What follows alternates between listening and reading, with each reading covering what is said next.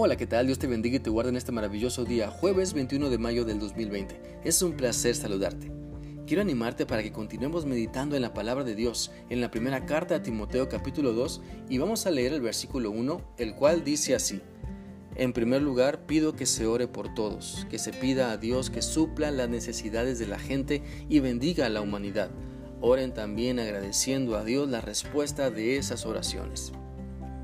A través de este pasaje podemos aprender que Dios quiere que nos enfoquemos aún más en la intercesión, que tengamos un buen enfoque de orar por otros, de interceder por las necesidades de otros. Hay mucho por qué pedir a Dios por las demás personas que si lo hacemos así no caeremos en solo orar por lo mío. Seamos realistas y humildes.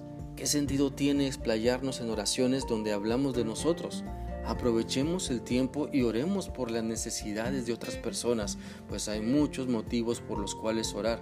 Dios conoce nuestros corazones y sabe de qué tenemos necesidad, pero cuando nos enfocamos en interceder por otras personas, entonces Dios se encarga de nuestros eh, problemas y necesidades.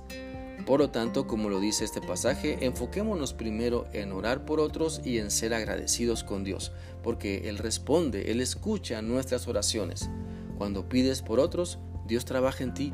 Cuando agradeces a Dios, el Señor trabaja en tus ímpetus carnales. Cuando te enfocas en interceder a Dios, Él trabaja en tu ansiedad y te ayuda a aprender a depender aún más y mejor de Él.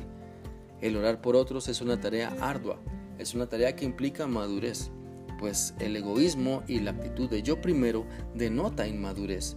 Por eso, al enfocarnos en las necesidades de otros y presentarlas a Dios en oración, denota mi crecimiento, denota que las cosas viejas pasaron y Dios me está transformando en una nueva criatura para su gloria.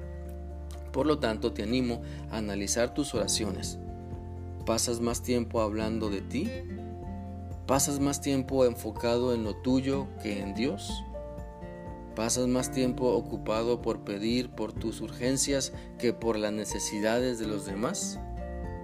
Quiero animarte a que seas sincero con Dios, pues sabes que Él te conoce pide su ayuda para no desviarte de lo que Dios quiere que seas. Él quiere que seas una persona que intercede por otras, que se pone en la brecha y ora con fervor por las necesidades de los demás, y lo hace con humildad y con sencillez de corazón. ¿Sabes? Las oraciones más sencillas son las que Dios aprueba, pues están llenas de humildad, están llenas de buen corazón, no buscan impresionar a nadie, más bien buscan el beneficio de los demás. Cuando intercedemos por otras personas estamos mostrando que realmente Dios nos está llenando de su amor, porque el verdadero amor no busca lo suyo. 1 Corintios 13, del 4 al 7 dice así, el amor es paciente y bondadoso, el amor no es envidioso, no es presumido ni orgulloso, el amor no es descortés ni egoísta, no se enoja fácilmente, el amor no lleva cuenta de las ofensas, no se alegra con la maldad, sino con la verdad. El amor acepta todo con paciencia, siempre confía, nunca pierde la esperanza, todo lo soporta. Que nuestras oraciones estén cargadas de ese amor, que podamos interceder por otras personas demostrando el amor de Dios por lo tanto, enfoquémonos en la importancia de interceder por otros, que Dios sabe mis necesidades y se encargará de ellas. Ocupémonos de orar por otras personas, que Dios sabe lo que hago para su gloria. Se cuenta la historia de que al final de una reunión, hace algunos años, una niñita le entregó un papel al pastor de la iglesia. Él lo leyó y decía, ore a Dios pidiendo que mi madre vuelva a casa. La chiquita estaba sola, el padre había muerto y la madre la había abandonado.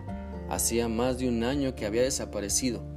El pastor conocía bien el trasfondo de todo y orar para que la mujer volviera le era cosa bastante difícil, pero lo hizo junto con su familia e iglesia. Algunos días más tarde el pastor recibió otro papelito que decía, recuerda a la niñita que hace poco le pidió que orara por él, pues su madre regresó y el viernes estuvo en la reunión con la hija.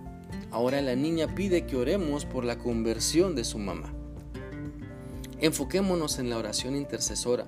No nos toca a nosotros juzgar a nadie, solo orar pidiendo que Dios bendiga a las demás personas en sus necesidades, sean nuestros conocidos o no, sean nuestros amigos o no, hayan hecho lo que hayan hecho, Dios quiere que oremos por todas las personas demostrando el amor que primero, primero los Corintios nos enseña. ¿Estás dispuesto o dispuesta a aceptar el reto que Dios pone delante de ti? Estaré orando para que así sea. Estaré orando por ti para que te enfoques más en la oración intercesora y seas una persona transformada por el poder del Espíritu Santo de Dios porque buscas menos de ti y más de Cristo en ti. Te animo a que sigas meditando y practicando la oración intercesora, que sigas teniendo un bendecido día jueves. Hasta mañana.